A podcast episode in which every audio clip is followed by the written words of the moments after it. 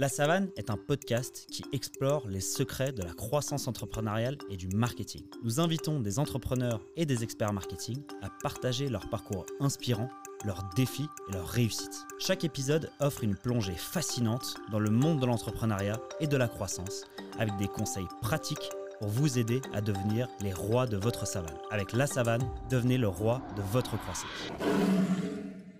Aujourd'hui, on a la chance de passer un moment avec Grégory Autieri, le fondateur de Gary et Urban Ride.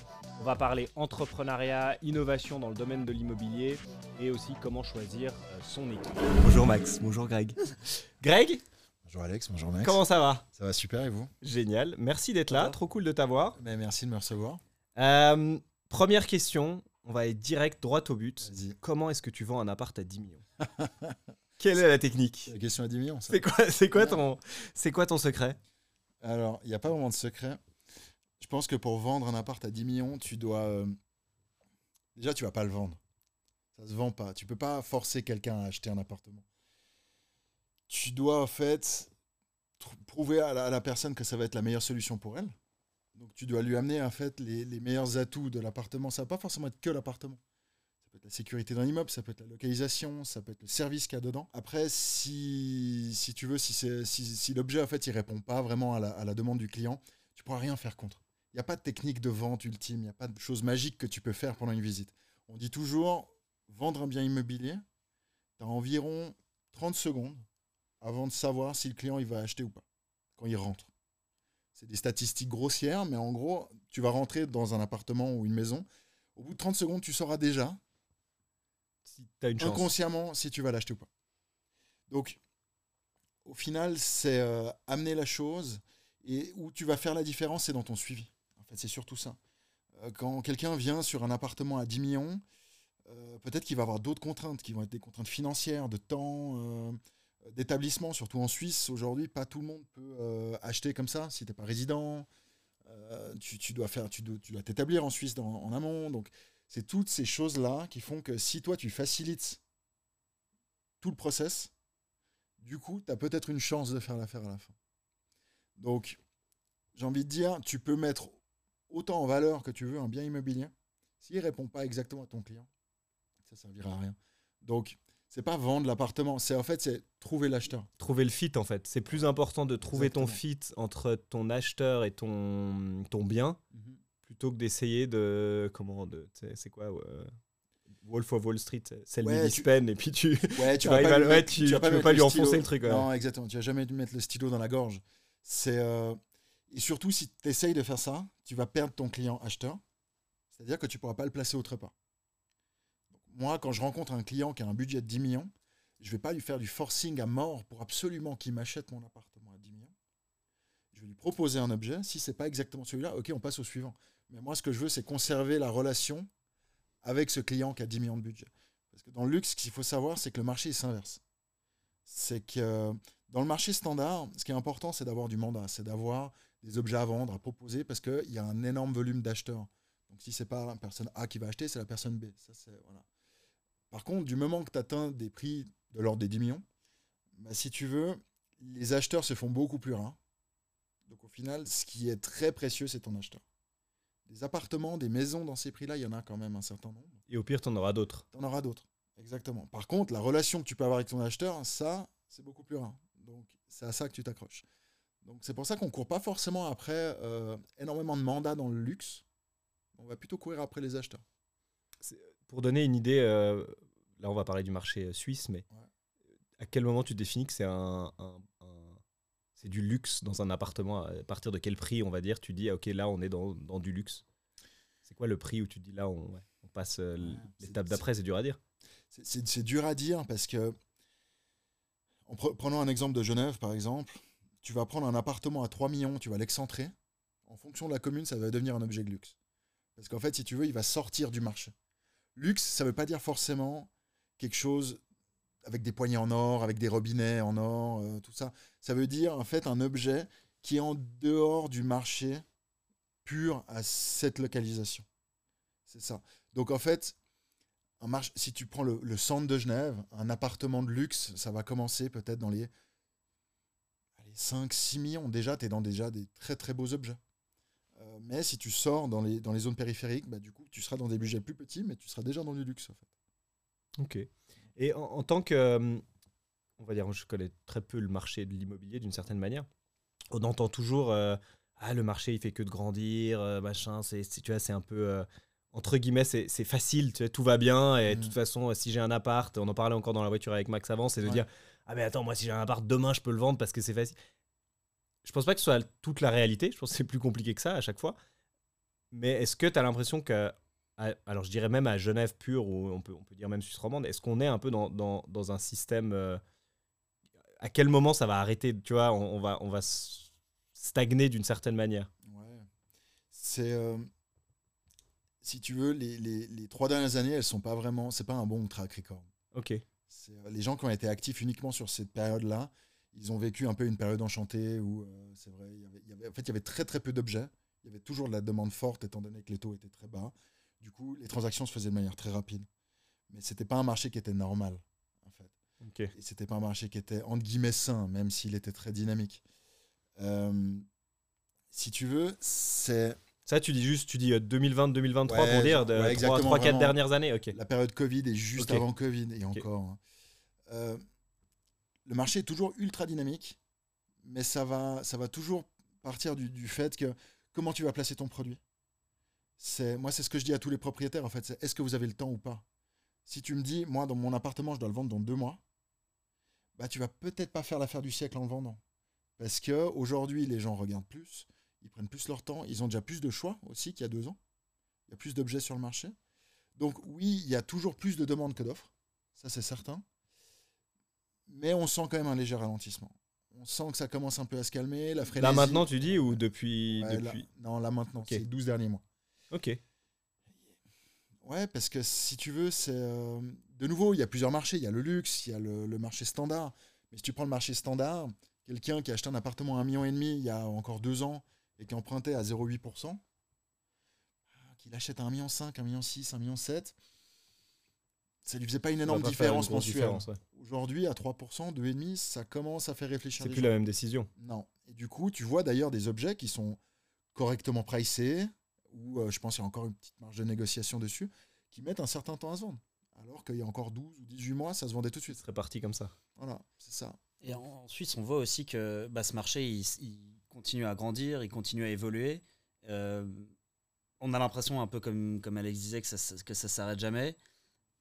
Et il devient accessible, plus ou moins, on va dire, pour monsieur tout le monde, mais ça reste assez compliqué. Est-ce que ça va rester comme ça, selon toi? Est-ce que ça va changer? Est-ce que. Euh, quelle est la dynamique à ce niveau-là de, l'accès à la propriété qui est assez compliqué pour beaucoup de gens en Suisse par rapport à, par rapport à, bah, la France, par exemple? Alors, je pense que ça restera toujours compliqué. Euh, plus compliqué qu'en France, par exemple, mhm. où tu peux acheter sans fonds. Euh, alors, il y, a des discussions hein, déjà aujourd'hui où ils veulent qu'on puisse avoir un accès plus important à notre deuxième pilier pour pouvoir mettre plus de fonds propres, pour diminuer ton apport en cash pur.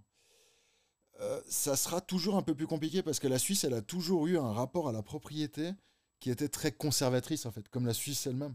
Mhm. C'est-à-dire de protéger son marché. Et c'est pour ça aussi que c'est plus compliqué d'accéder à la propriété. Mais par contre, quand tu y accèdes, tu vois des mouvements qui sont moins violents sur le marché. Une crise en Suisse, ça va être, alors à part des crises des années 90 qui ont, euh, c'était il y a 30 ans, et je pense qu'on n'était pas, euh, vous comme moi, euh, encore actifs là-dedans. Mais, si tu prends ces 30 dernières années, une crise, c'était une dizaine de pourcents, une vingtaine de pourcents de correction on n'a jamais atteint des niveaux de crise comme on a pu avoir aux États-Unis ou dans certains secteurs, même en Europe, où euh, tu pouvais perdre la moitié, voire plus, de la valeur de ton bien. Donc, c'est toujours un choix entre faciliter l'accès à la propriété et prendre un risque en fait sur les gens qui investissent en fait dans tous les sens. parce que c'est clair, tu prends le modèle français, il est, super attractif, mais euh, tu, vois plein de gens qui se plantent aussi, qui, vont, euh, qui vont en fait acheter, faire du levier, réacheter, réinvestir, et puis en fait, au bout de quelques années, ils se retrouvent avec un parc immobilier énorme. Et en fait, il y a une micro-correction sur le marché. Il y a tout qui, il y a tout qui s'effondre. En Suisse, c'est pas possible. Parce qu'en permanence, on te demande un apport de fonds. On te demande en fait de toi-même sécuriser ton, ton, objet. Alors oui, on crache beaucoup sur les banques parce que il faut amener de l'argent, ils prennent pas de risques et tout ça.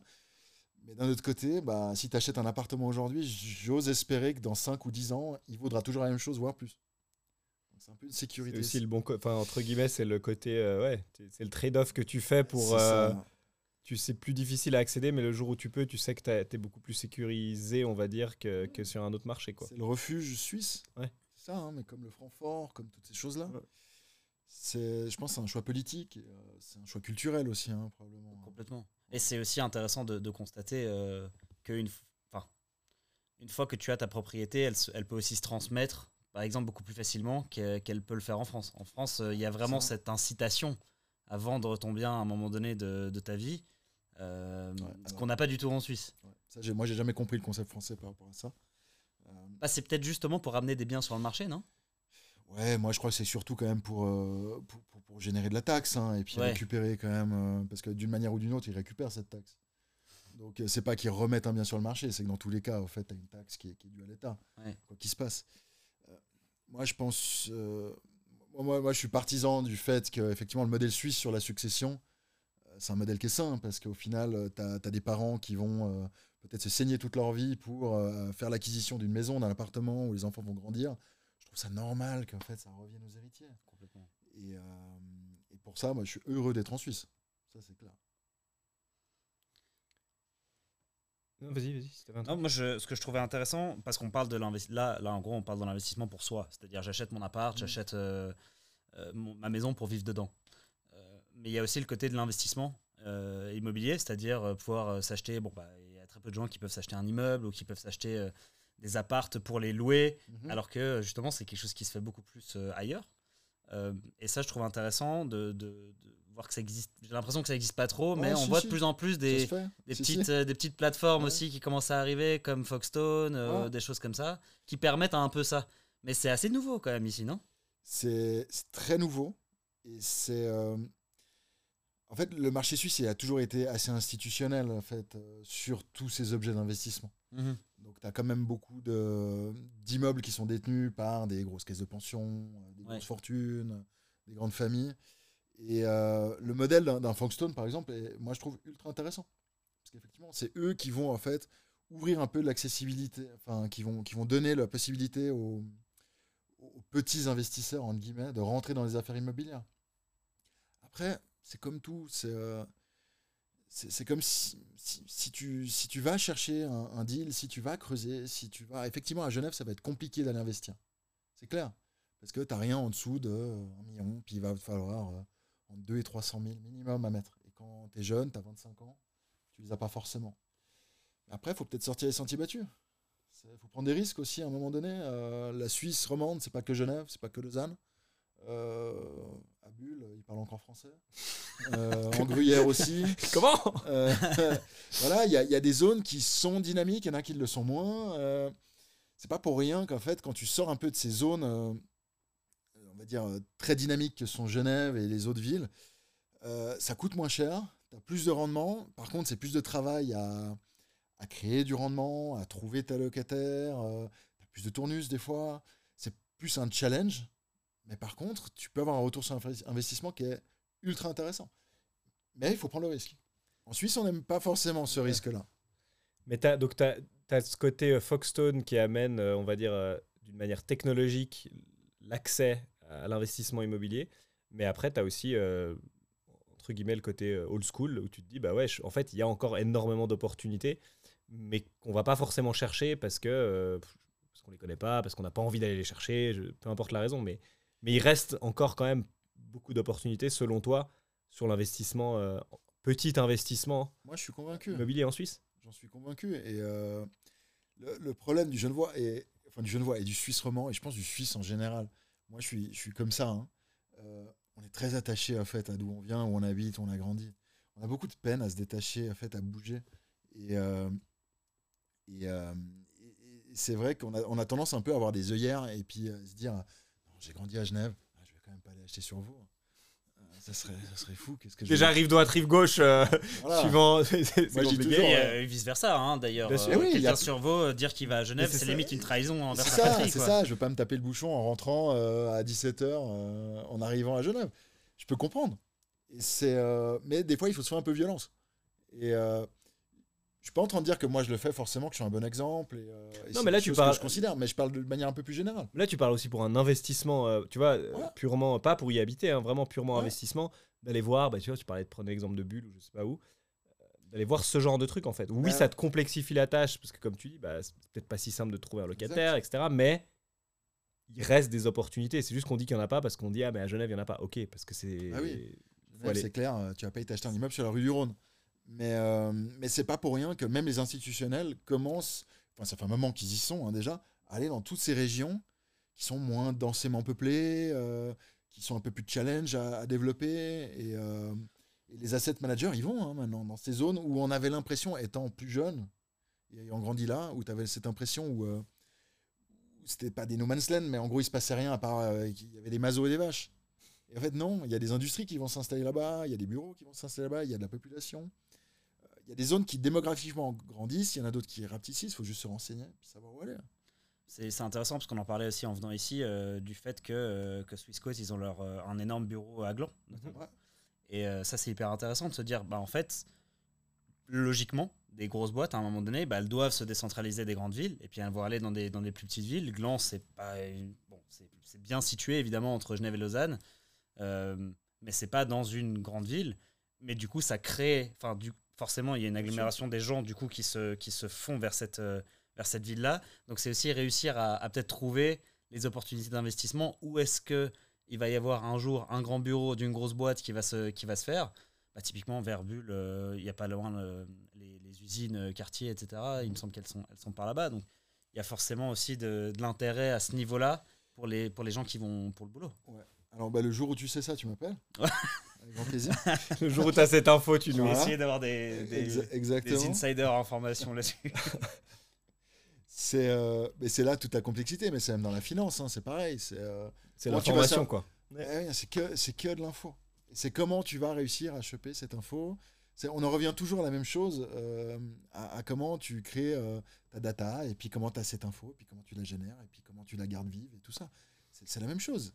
Ça, c'est un truc dont on parlait la dernière fois qu'on s'est vu euh, quand on a, on a déjeuné, mais c'était une conversation que je trouvais vachement intéressante. C'était de dire, en fait, bah alors là, c'est par rapport à l'information, hein, c'est en fait comment tu utilises cette information, comment tu la récoltes, et à quel point la technologie, en fait, aujourd'hui, a une- un rôle à jouer dans, ce, dans cette partie-là, on va dire, dans, ce, dans, dans l'utilisation, le, le- ouais, la récolte d'infos.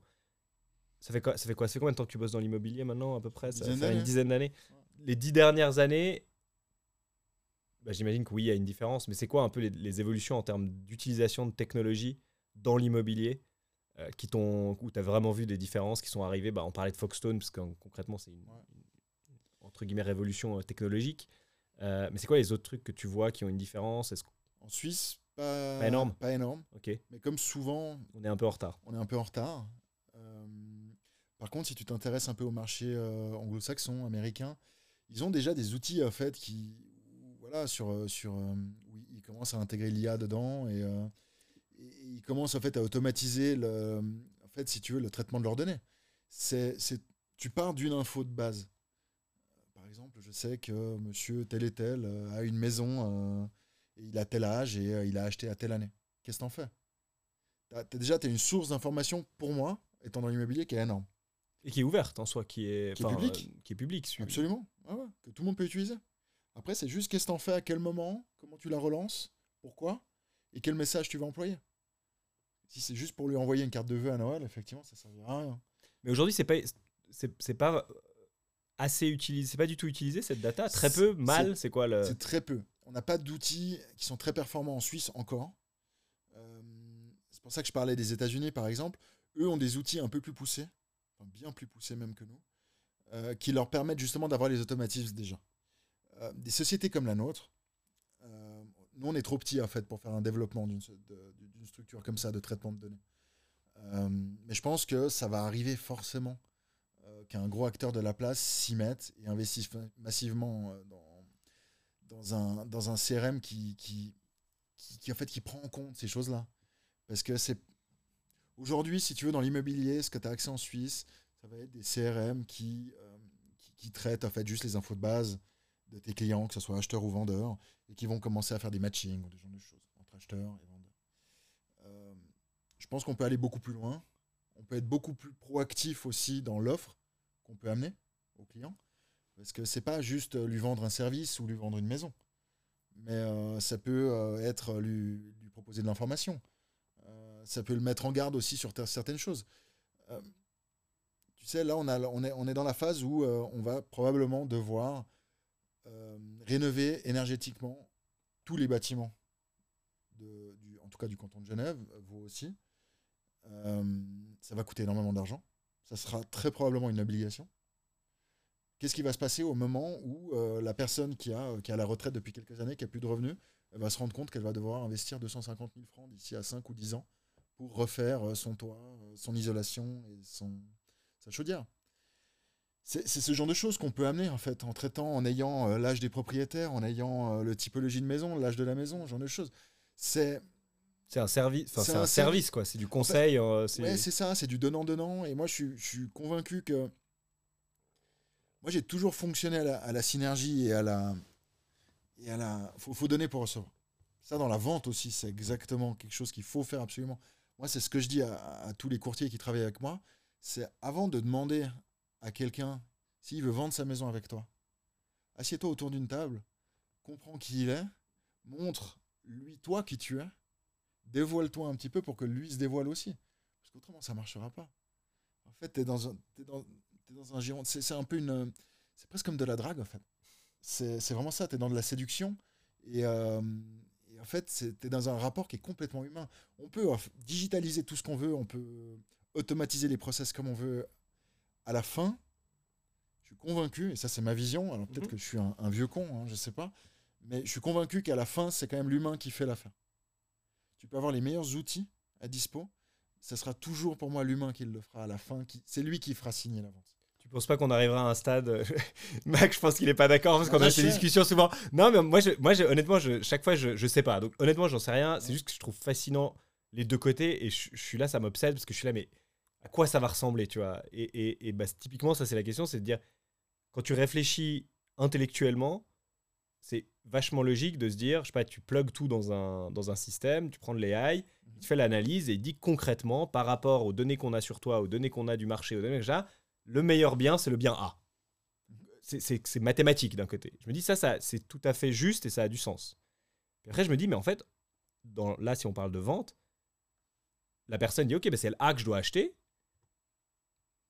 Vu qu'on est des humains, il y a un côté émotionnel, on pourra, j'ai l'impression, jamais l'enlever en fait. Et du coup, même si le A a plus de sens sur papier, potentiellement que le mec il va acheter le B parce que, je sais pas, il est tombé amoureux de, de, de, de, de l'en- de l'endroit, de, au moment où il est rentré, il y a eu une odeur. Enfin, il y a des trucs qu'on peut pas vraiment prendre en compte et qui sont quasi impossibles à, à modéliser dans un algorithme, pour dire.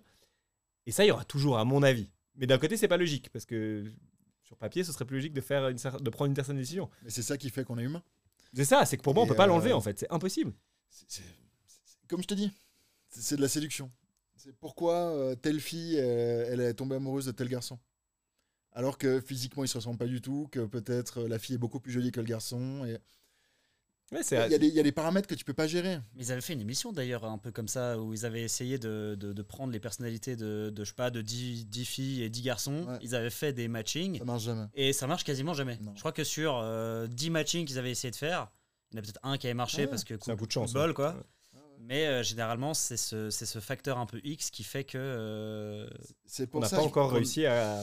Ouais. on n'arrivera jamais. même, Et qu'on pense, c'est- parce que c'est pas mathématique Je en pense- fait. Je pense qu'on peut, on peut aider beaucoup. Il y, a- il y a énormément à faire. Que ce soit avec la data, avec la, la matchée avec l'IA, tout ça. Moi, je suis pas un spécialiste là-dedans, encore une fois. Mais je pense qu'il y a beaucoup d'aide à attendre de tout ça. Mais le dernier mile, je pense que ça sera toujours l'humain qui devra le faire. Parce que c'est aussi pourquoi euh, tu, tu peux avoir deux vendeurs des meilleures boîtes du monde qui arrivent chez un client. Pourquoi il va choisir la boîte A ou la boîte B? Concrètement, ils ont les mêmes bilans, ils sont aussi efficaces l'un que l'autre. Tu t'entends bien avec le mec? C'est humain. C'est ça C'est C'est sûr. ça. C'est juste, au bout d'un moment, faut pas oublier que, surtout dans le résidentiel, tu, tu rentres chez les gens, tu rencontres les propriétaires, mais tu vas rencontrer des enfants, tu vas rencontrer peut-être la nounou, la femme de ménage, ils vont te donner la clé de chez eux. euh, tu vas avoir l'intérieur de leurs armoires, tu vas, euh, tu vas tout. Tu auras accès aux clés des voitures qui traînent. Enfin, tu, peut-être tu verras des papiers que tu vas pas vraiment regarder, mais ils seront quand même posés sur la table. C'est toutes ces choses-là qui font que bah, tu n'as pas forcément envie que ça soit juste une intelligence artificielle qui choisisse qui va venir chez toi.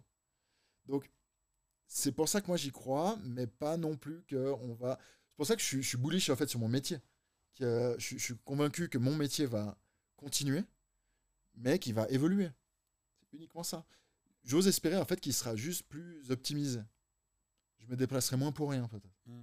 C'est ça. Je perdrai peut-être moins de temps dans mes déplacements, dans mes visites, dans mes rendez-vous, mais, euh, mais je suis assez convaincu que l'humain sera tou- toujours là. C'est de l'optimisation en fait de ton temps. Exactement. Donc toi, tu vois plus le, hum, le comment on appellerait ça, la technologie, euh, je mets tout dedans, IA, etc., comme un support à la vente, comme un support à ton métier ou à ta boîte, plutôt qu'une, euh, on va dire une fin en soi, quoi. C'est vraiment un truc qui va te permettre d'être juste plus efficace et, Moi, j'en suis convaincu. Réellement. Euh, je pense pas qu'on pourra, euh, on pourra, on pourra sortir complètement l'humain de tout ça. En tout cas, je le souhaite pas. Ça deviendrait vachement triste. Ça veut dire qu'en fait, on serait pas les seuls en fait, à disparaître. hein.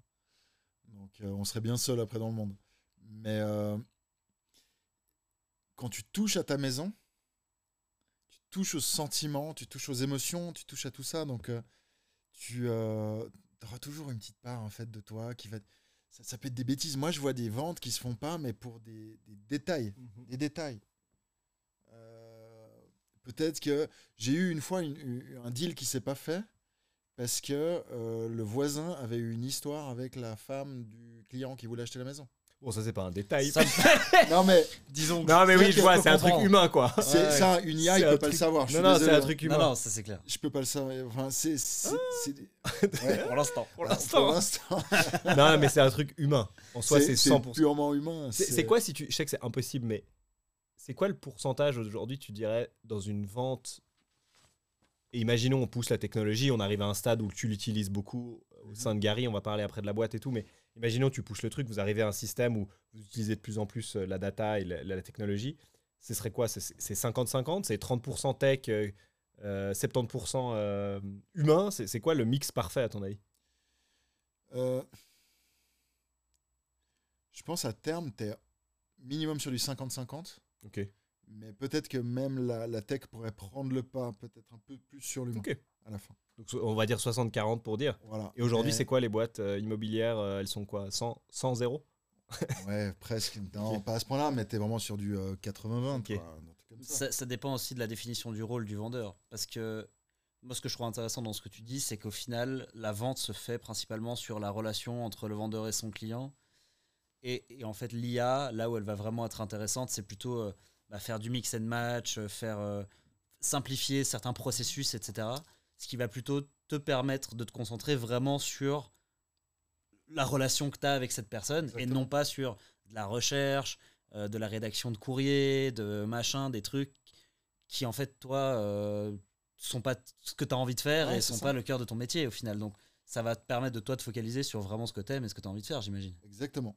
Moi, en fait, avec les années, ce que je vois, la, la chose la plus euh, chère que j'ai, que je possède, c'est le temps. Euh, une journée, malheureusement, elle n'a que 24 heures. euh, on arrive vite au bout. Et c'est comment je vais optimiser ça? C'est clair que si je passe euh, une matinée à faire euh, 1000 courriers, ouais, c'est pas ça qui va me rapporter énormément de jobs. Par contre, si j'ai un outil derrière qui, en fait, qui va mâcher tout ce travail-là, puis derrière de toute cette prospection-là, au final, sur une matinée, bah, au lieu de faire 1000 courriers, bah, je vais faire trois rendez-vous. Et c'est des rendez-vous qualitatifs, parce que c'est des gens qui ont été définis comme potentiellement vendeurs, potentiellement acheteurs, euh, enfin, potentiellement des clients. C'est c'est des choses qui, moi, me sont beaucoup plus valorisantes. Mhm. C'est clair, parce que c'est là où je vais avoir une valeur. Donc, euh, Et après, comme dit Max, tu peux passer aussi plus de temps sur la, rela- la, la relation, en fait. Tu vois, tu sais, au lieu de dire, mince, j'ai qu'une heure avec ce client, machin, faut que... Bah non, t'es là, ok, j'en ai deux, parce que pour finir, c'est ça qui a de la valeur et c'est ça qui est important pour lui et je vais prendre le temps qu'il faut, quoi. Exactement. C'est pour ça qu'aujourd'hui, même euh, alors que, que la société Gary est, est- est- est neuve, hein, euh, doit déjà en fait un, peu, un petit peu sélectionner nos contrats, nos mandats. Parce que on a cette volonté en fait de pouvoir garder le côté humain, mais ça prend du temps. Donc forcément, on ne peut pas se permettre d'avoir aujourd'hui euh, 4000 mandats sous gestion euh, pour en fait, qu'ils soient noyés dans un portefeuille où on s'occupe jamais des gens. Donc le but, c'est de rester qualitatif, mais, euh, ça a un coût aussi. Donc, euh, c'est hyper intéressant parce que du coup, basé là-dessus, euh, si, on, si on prend le, le monde idéal où tu te retrouves dans ce 60-40 où disons tu as l'IA qui fait euh, toutes les tâches euh, chiantes, disons-le, admin, ouais. ouais, ou admin ou, ou- ou autre, il reste le pur vendeur, entre guillemets. Quelles sont les caractéristiques qui font que ce pur vendeur, c'est le, meilleur? Qu'est-ce que quelqu'un qui aspire à, à devenir bon vendeur ou qui est bon vendeur de base, qu'est-ce qui reste en fait? Il n'y a pas de bon, de mauvais vendeur. Moi, je crois Je pense que pas qu'il y ait une bonne. la- le bon vendeur, C'est la il, thème il de vend, la- en fait. C'est ça. Le mauvais vendeur, bon, il vend, mais c'est pas pareil.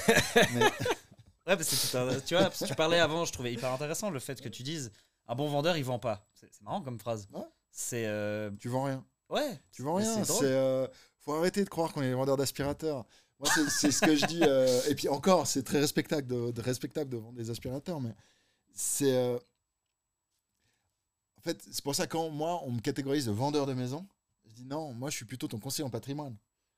Je vais pas te forcer à vendre. Tu vas venir me voir un jour, peut-être avec ta maison dans quelques années. Tu vas dire ouais, j'ai cette maison-là, j'hésite à la vendre. Je vais pas me dire ok, faut la vendre, faut la vendre, faut la vendre. Ouais, bien sûr. Non, d'abord on va regarder, on va peser le pour et le contre, et puis euh, c'est ce qu'on devrait tous faire en fait. Mais euh, si, si tu veux des techniques de vente, effectivement, c'est euh, l'anti-vente, c'est quelque chose qui est très connu. C'est la psychologie inversée. C'est euh, c'est- voir comment en fait tu vas réussir à mettre l'urgence chez un client, alors que toi, du coup, en fait, tu lui fais ressentir que tu n'as aucune urgence. Mhm. C'est compliqué, hein c'est un jeu d'acteur aussi. C'est, moi, j'ai lu pas mal de, de, bou- de bouquins en fait sur l'art de la vente. Alors, il y a des choses à apprendre, d'autres moins. Mais euh, ce qui ressort souvent, c'est un bon vendeur. Mais ça, c'est plus, je pense, les, discours des années 80, 90, peut-être début 2000. On dit, on dit souvent, c'est, euh, c'est comme un comédien qui arrive sur scène au théâtre.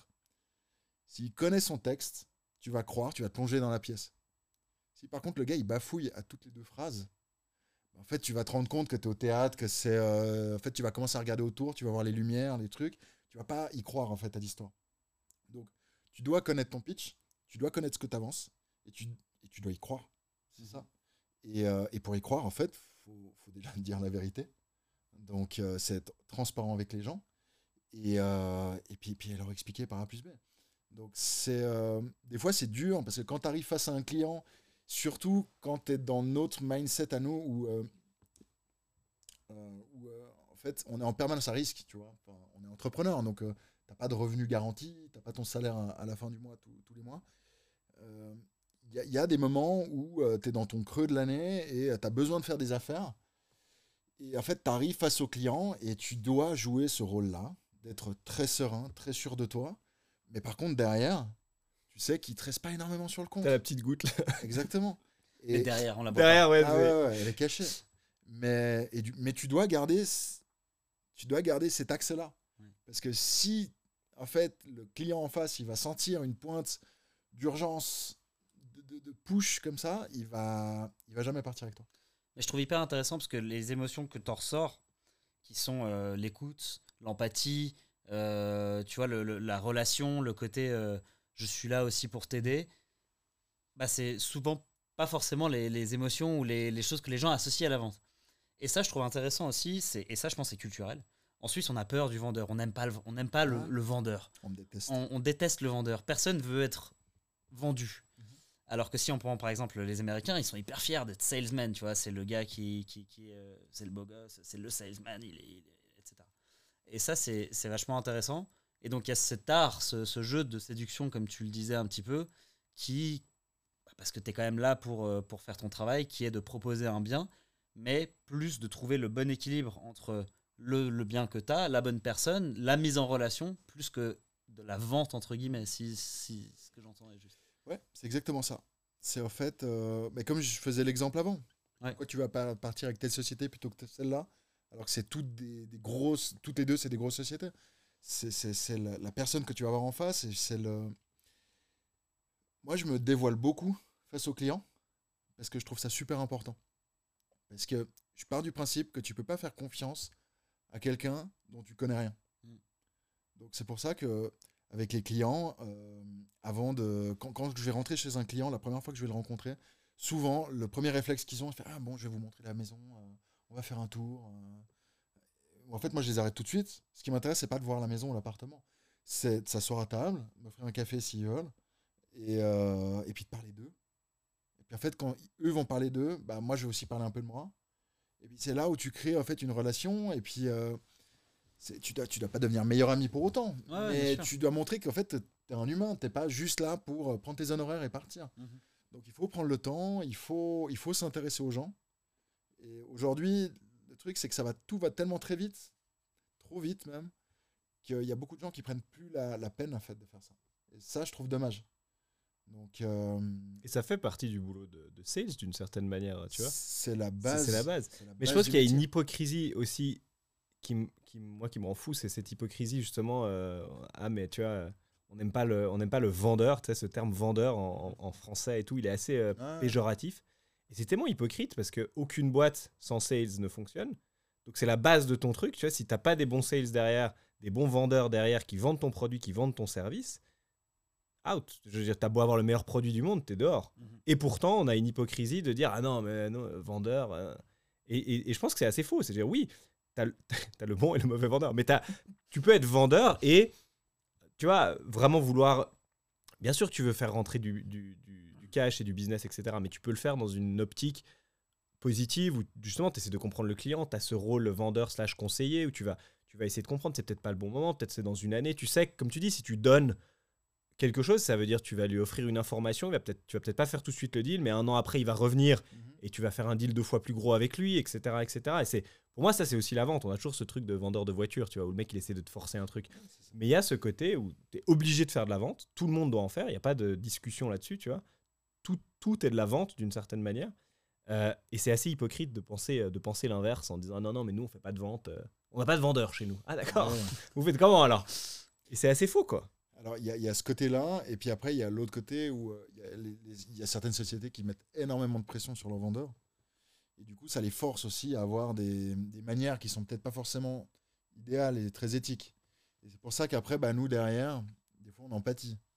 Donc, c'est ça aussi, c'est peut-être la raison pour laquelle, des fois, le vendeur, il n'a pas une très bonne, euh, très bonne euh, image envers une certaine tranche de la population, en tout cas.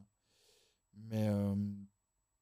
Donc on a toujours un rôle un peu d'éducation face aux gens aussi pour leur montrer que on est là pour les aider. On n'est pas là pour euh, dire des mensonges, euh, les forcer à quoi que ce soit. On est là pour les accompagner en. C'est que ça. Mais il faut apprendre à le faire. Il faut avoir. Et encore une fois, moi je pense que le bon sales, il doit jamais être dans l'urgence. Jamais. Le- Je vois tellement de vendeurs qui, en fait, quand ils répondent au téléphone, ils me stressent. Ils me Tu sens qu'il essaye. euh, j'ai parlé deux secondes au téléphone avec lui et il me stresse ou je sais que je vais l'appeler lui et en fait je vais raccrocher je vais le stresser parce qu'en fait il m'a il a dit euh, 200 mots à la minute et, euh, et en fait euh, alors que en 30 secondes c'était réglé Ouais. mais et c'est et c'est pour ça que moi j'essaye toujours de, de jamais m'énerver de toujours rester calme face à n'importe quelle situation parce que c'est ce qu'attendent les clients aussi c'est euh, des fois on a souvent du stress on a des moments de tension des frictions euh, dans, dans des transactions, si, si tu restes posé, tu restes calme, en fait, tu vas calmer tes Tu clients. calmes tout le monde. ouais. Exactement. Et en fait, là où tu peux discuter. Et euh, mais c'est pas facile. Hein. C'est pas facile. Bah, de nouveau, tu rentres de nouveau dans un peu un jeu d'acteur. C'est là, voilà, avant de prendre ce call-là, je sais qu'il va être un peu tendu. Tu- Grande inspiration, ok, je baisse d'un cran la voix et, et tu parles calme. Et tu choisis tes mots et tu avances tranquillement. Et, et normalement, tout se passe bien. C'est. euh, Mais ça, c'est des trucs que, enfin, en soi, tu les as appris un peu entre guillemets sur le tas, j'imagine. Euh, parce qu'il y a peu aujourd'hui de, de- tu vois, je- pour dire, toi, tu veux former tes courtiers, tu vas leur apprendre ça parce que toi, tu l'as appris. Il n'y a pas d'école de sales. C'est ça, tu vois, il n'y a pas d'école euh, en soi. Ouais, c'est pas me vachement poussé aux États-Unis, machin, il y en a sûrement. Il y en a en France maintenant, on en parlait avant, euh, Mm. Des écoles euh, sales B2B, euh, etc. Donc ça commence. Mais de nouveau, il y a, y a tellement ce côté négatif, cette connotation pardon, négative sur le- la, vente, la, vente, pardon, que c'est peut-être pour ça, je sais pas. Mais il n'y a pas beaucoup d'écoles euh, tu vois, d'a- pour apprendre ça, etc. C'est assez, euh, c'est assez difficile, non? Ouais, moi, moi, alors moi, je l'ai appris sur le tas. Ouais. Euh, et euh, Je pense que tu as un outil de base et après tu vas le travailler. Tu vas trouver ton style, ça met des années. En fait. Mhm. Euh, mes collègues, c'est exactement pareil. Ils ont mis des années, voire une dizaine d'années à trouver le pitch parfait. Euh, moi, je considère que aujourd'hui, face aux clients, je considère que mon pitch est bon à, on va dire, à 90%. Euh, parce que je pense que tu n'atteins jamais les 100%. Mais ça fait 10 ans que je suis dedans. Ouais, que tu le travailles. Ça fait 10 ans. Tu vois mes pitchs du début, Ouais, c'est laborieux. Hein. Mais donc, laborieux. juste pour euh, donc, 10 ans euh, dans l'immobilier, 10 ans aussi dans la, on va dire dans la vente immobilière. Ouais. Du coup, Gary, Gary, société Gary, qui est spécialisée dans la vente immobilière. uniquement. Alors, peut-être deux questions. C'est la première, pourquoi se spécialiser dans, dans ce domaine-là? Alors, toi, c'était ton expertise, etc. Mais pourquoi, quel était, euh, on va dire, d'un point de vue business, l'intérêt de se spécialiser, d'avoir une espèce de niche comme ça dans la vente, euh, dans la vente immobilière Euh, Déjà, cette question. J'ai tendance à faire des questions à rallonge. une question à la fois. Euh, on, a, tenu à se spécialiser parce que moi je suis convaincu que tout le monde a son propre métier. Donc euh, on s'est mis, on a une équipe qui est purement sales aujourd'hui. On est tous des vendeurs. Et euh, j'ai toujours prôné en fait euh, la synergie dans le secteur, en tout cas dans l'immobilier, d'avoir une synergie avec tous les professionnels de l'immobilier. Je préfère être ami avec les constructeurs, les promoteurs, les architectes, les asset managers, avec tout ça, plutôt que de me retrouver concurrent avec tous ces gens-là et de- d'avancer en un peu en vase clos comme euh, je sais pas. Moi je vois toujours ça comme un peu l'étoile noire de Star Wars. Euh, je préfère être euh, une communauté de plein de partenaires qui travaillent tous ensemble et en fait on va échanger les bons procédés. C'est-à-dire que moi au moins je peux faire travailler les, enfin je peux travailler avec les gens que j'apprécie et je sais qu'ils sont sérieux. J'ai pas une obligation à travailler avec un tel ou un tel. Et du coup, je vais être aussi référencé par ces gens. Du coup, grâce à ça, en fait, tu peux augmenter un petit peu ton, tes, tes parts de marché euh, si tu restes vraiment dans ta niche, on va dire. Euh, et, euh, parce que si, par exemple, aujourd'hui, on fait que de la vente de produits neufs et de, biens existants. Si demain, euh, je suis amené à développer une parcelle et je vais construire une promotion, un immeuble, euh, bah, tous les promoteurs avec qui je collabore aujourd'hui, ils vont me dire T'es bien gentil, Greg, mais euh, moi, je vais pas te donner d'autres projets parce que le jour où tu tombes sur un terrain, tu vas jamais me l'envoyer. Donc, c'est toutes ces choses-là que, que moi, j'ai pu voir avec le temps. Il y en a qui verticalisent très bien, c'est des grosses structures, ils le font très très bien. Euh, nous, on a un mindset qui est complètement différent. Euh, on est des vendeurs, on va pas se changer. Je suis pas architecte, j'ai pas fait d'études euh, dans la construction, ce genre de trucs. Et moi, j'aime profondément ce que je fais. En fait, j'ai pas envie d'avoir les problèmes qu'un développeur peut avoir ou qu'un constructeur pourra avoir. Euh, j'ai mes problèmes, Tu les aimes je les C'est tes problèmes. Voilà. J'aime mes problèmes. C'est les miens. C'est les miens. Et, euh, et voilà. Et du coup, ce qui est, ce qui est génial, c'est que bah, en fait, on, on se rend compte qu'on est copains avec tout le monde. Un peu moins avec les autres agences immobilières, forcément. On est copains, mais on, est, on reste vous avez, concurrents. ouais, et vous avez une expertise. Voilà. Ouais, mais t'as pas la même, euh, t'as pas la même relation quoi. D'un côté, Voilà. c'est une relation qui est quand même un peu plus. euh, Mais voilà, là, on est vraiment concurrent avec les agences immobilières. Mais après, avec toutes les autres sociétés de construction, des promoteurs ou n'importe, on peut avoir des synergies à un moment ou à un autre. Donc, il n'y a pas de porte fermée, en fait. Mhm. Je déteste avoir des portes fermées. en fait. Moi, j'aime bien. Après, ça, c'est le propre du vendeur aussi. Il aime être ami avec tout le monde. Si t'aimes si t'aimes pas sortir, si t'aimes pas voir du monde, si t'aimes pas euh, faire des relations, il faut pas faire ce métier-là. Donc, euh, on, on a créé la, la société en fait dans cette même axe. Mhm. Donc, euh, Gary, c'est un peu ça. Et aujourd'hui, il y a que, tu me disais qu'il y avait que deux en Suisse, hein, il y a que deux boîtes qui ont ce modèle-là de vente alors, je m'avancerai pas là-dessus parce que y a- c'est ce qui me semble. mais, Ok, bon, on va dire qu'il y en a peu. Il y en a pas beaucoup. J'ai dit un chiffre, mais on va dire euh, Ouais. il y en a moins de 10, allez, pour faire très large. Il n'y en a pas beaucoup, comparé à des boîtes qui font plus de choses dans l'immobilier, etc. Ouais. C'est- assez intéressant, nous, on se pose aussi tout le temps la question dans notre domaine, tu vois, le, le- ce Mhm. côté euh, niche, spécialisation, euh, tu vois, avoir une expertise dans un domaine plutôt que d'être à 360 degrés et vraiment vouloir tout faire, etc. Je trouve assez intéressant, parce que de nouveau, c'est un, un domaine que je connais en soi très peu. Et, euh, et je pensais, euh, bah, j'avais cette vision de, bah, en fait, il y a que les, enfin, il y a ces boîtes qui font tout. Mhm. Je pensais pas qu'on qu'on allait voir en fait de plus en plus des boîtes comme ça qui se spécialisent, tu vois, dans, dans une verticale. euh, en fait, je sais pas si c'est inconscient ou c'est voulu, mais si on veut faire un parallèle avec mon business qui est Urban Ride, C'est un peu le même concept en fait. Tu as des boîtes qui font tout, Mhm. et nous on va à contre-courant et en fait on se spécialise. Mais on l'a vu dans le sport, les gens en fait se redirigent gentiment vers les spécialistes plutôt que des généralistes qui font tout. Donc moi j'y crois. Ouais. Euh, en fait, demain, si tu veux vendre ta maison, tu as envie de la vendre à un bon prix, tu veux que ça soit fait rapidement, mais bien. Euh, Est-ce que tu veux la grande ancienne où en fait tu ne sauras pas à qui tu parles et puis qu'en gros il y a des process qui sont mis en place mais pour la totalité de la structure Ou au contraire tu veux euh, Le sniper qui va. euh, exactement le killer qui va en fait tu sais que Ouais. lui peut-être qu'il est même pas forcément agréable mais à la fin il va, il va, il va faire Ouais, le mais boulot. ça va être, puis ça va être bien fait, ce sera propre, ce sera. ça. Ouais, c'est le, c'est le sniper quoi. C'est ça. Et donc, euh, donc nous, on est plutôt là-dedans. On est dans cette vibe-là où euh, on, veut, euh, on veut se placer comme vraiment des, des liquidateurs, que ce soit de projets, de, de, de vente, de n'importe quoi. C'est que si tu as besoin de faire une affaire, Ce sera, ce sera fait. Et, euh, et après, bah, on va voir, euh, là on est au début, donc après on verra aussi dans les process, dans comment aussi euh, tu formes, comme tu disais avant, hein, comment tu formes un sales. Ça c'est le challenge d'après. hein. Parce qu'aujourd'hui on a une équipe qui est, qui est- qui est forte, mais euh, parce qu'elle a de T'as l'expérience. des nouveaux qui rentrent, machin, faut leur montrer. Enfin, faut, c'est c'est, évident, c'est, ça. c'est aussi c'est un gros challenge ça. Exact. Et c'est- C'est c'est cool parce que tu es vendeur, mais entrepreneur aussi, surtout. Donc, donc tu parles de Gary, tu parles d'Urban Ride. Euh, Urban Ride, euh, tu pourrais expliquer en deux mots ce que c'est euh, pour les gens qui nous écoutent. Mais ce que je trouve intéressant, c'est que jusqu'à maintenant, on a parlé beaucoup de vente et que c'est ta passion et que tu adores ça, les relations humaines et tout. Je vois pas ça vraiment dans Urban Ride. Ou est-ce que. comment est-ce que du coup, cette passion-là, elle s'est aussi transmise dans un projet comme Urban Ride, euh, qui, au final est super différente de celle de Gary? C'est différent sans être différent. C'est nous on a créé Urban Ride euh, en 2017 maintenant euh, d'un constat perso en fait. C'est que c'est arrivé d'une envie. Euh, on faisait euh, tel sport, enfin on faisait du vélo en l'occurrence parce que Mhm. c'est un cycling studio, hein, donc euh, donc euh, c'est quelque chose qui est très démocratisé on va dire euh, aux États-Unis, en Angleterre, un peu moins chez nous.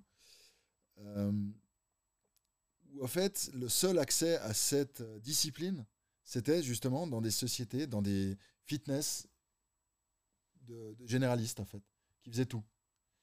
Et, euh, et en fait, c'était très euh, calibré, c'était toujours un peu la même chose, et tu n'avais pas beaucoup de flexibilité. Et nous, on voulait en fait avoir un endroit où tu pouvais faire cette discipline-là quand tu le souhaitais, à l'heure que tu voulais, euh, et dans un endroit dédié. Euh, pareil, dans la spécialisation. Et, euh, et en fait, le côté humain, bah, il ressort sur le fait qu'on voulait recréer un club. On voulait recréer le lien avec les gens. Donc nous, on a créé aussi un, un système où euh, tu vas au fitness, tu vas badger, tu vas dire bonjour à personne, parce que même maintenant, il n'y a même plus de staff en fait, à l'entrée. Euh, bon, c'est comme ça aussi qu'ils arrivent à faire des abonnements ultra attractifs. Euh, nous, on a un concept différent, c'est-à-dire que tu vas arriver chez nous, on va connaître ton nom, alors que tu n'es jamais venu. Parce que tu t'es inscrit sur l'app, parce que tu as choisi tel vélo, et on sait que quand tu vas arriver, bah, euh, c'est Max qui arrive euh, à- sur le vélo 22 euh, au cours des 18h30. Et nous, on a mis les process en place pour que le staff à l'entrée, bah, ok, il regarde la liste en amont, il sache euh, qui est qui, puis au bout d'un moment, en fait, tu connais les gens. Et, euh, et les gens apprécient ça et ils recherchent ça aussi. T'offres une expérience différente aussi. Ah quoi, oui. et tu... Mais ça, part du, ça part un peu du modèle de Starbucks. C'est, Starbucks, ils ont, ils ont complètement euh, créé leur modèle là-dessus. C'est qu'à la base, tu allais chez Starbucks, ils, ils- ils te parlaient un petit peu en, comme si tu étais un peu le Voilà. copain, ils écrivaient le prénom sur le truc. Euh, maintenant, j'ai l'impression qu'à grande échelle, Starbucks a un, un peu perdu ça. Ouais. T'as vu, euh, t'as vu, t'as vu le truc de. Tu sais pourquoi euh, Starbucks écrit souvent très faux ton prénom sur les. Pour prendre sur Instagram et pour mettre en photo. Ah, je sais pas, j'ai lu l'histoire, je trouve malade. C'est qu'à un moment donné, t'as un mec qui avait une théorie qui disait Ouais. il faisait exprès d'écrire faux.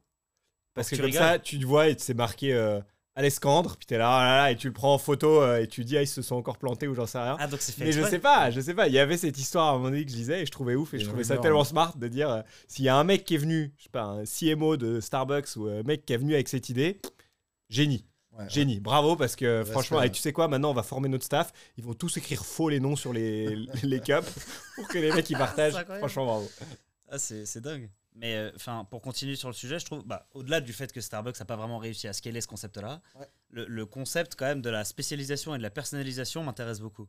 Parce que c'est grâce à ça qu'ils sont devenus Starbucks. Enfin, en tout cas, au début, c'était euh, leur, leur, leur truc. Et ce que tu dis là, c'est un peu pareil, c'est se spécialiser, le prénom, la personnalisation, le fait d'avoir l'impression de venir chez toi. C'est un peu l'âme d'Urban Ride et peut-être l'âme de Gary aussi, parce que vous avez une relation très proche avec vos clients. Est-ce que tu penses que c'est le meilleur moyen, selon toi, de vraiment construire un business qui, qui dure dans le temps? Euh, Le meilleur moyen, euh, on va dire, je pourrais te le dire dans quelques années. Mais, Ouais. euh, mais en tout cas, nous, on y croit. Ouais. Et euh, bah, je me lancerai pas dans une société immobilière où on mise tout, quand même une grande partie sur l'humain. Et là, on, est, on a quand même misé pas mal sur l'humain aussi dans Urban Ride. Il n'y a pas que dans l'accès, hein, c'est-à-dire il n'y a pas juste dans l'arrivée d'un client où, où, il va, où il va sentir une personnalisation. C'est Urban Ride, il y a, y a deux choses. C'est qu'en fait, si tu veux, il y a ce côté où tout le monde se connaît, où on va te connaître quand tu arrives, on va, on va faire l'effort à ce niveau-là. Mais après, il y a aussi un autre axe, c'est que nous, on essaye d'offrir le meilleur écrin au meilleur coach possible pour que le client ait la meilleure expérience possible. Donc, c'est un peu comme dans Gary, en fait. C'est nous, on essaye d'avoir la plus belle marque possible pour ensuite avoir les meilleurs vendeurs. C'est la même chose. Si tu veux, nous, sans les coachs Urban Ride, en fait, on a une très belle coquille vide. Donc, si tu veux, c'est autant le process euh, d'accueil, tout- toute la plateforme, tout ce qu'on peut avoir autour est ultra important. Autant l'humain à la fin qui va donner le cours et qui va donner son énergie et qui va donner euh, son speech pendant le cours de, de motivation et qui, et qui, va, qui va suivre les, les clients, ça va être aussi important que, que le reste. Donc la qualité du service prime. Nous, on est, on est axé uniquement euh, service client. Hmm. De toute façon. Donc tout, c'est- tout est fait en fait dans cette optique-là. Euh, Peut-être à, à tort, hein, même au début, parce que voilà, on fait tous des erreurs quand on ouvre.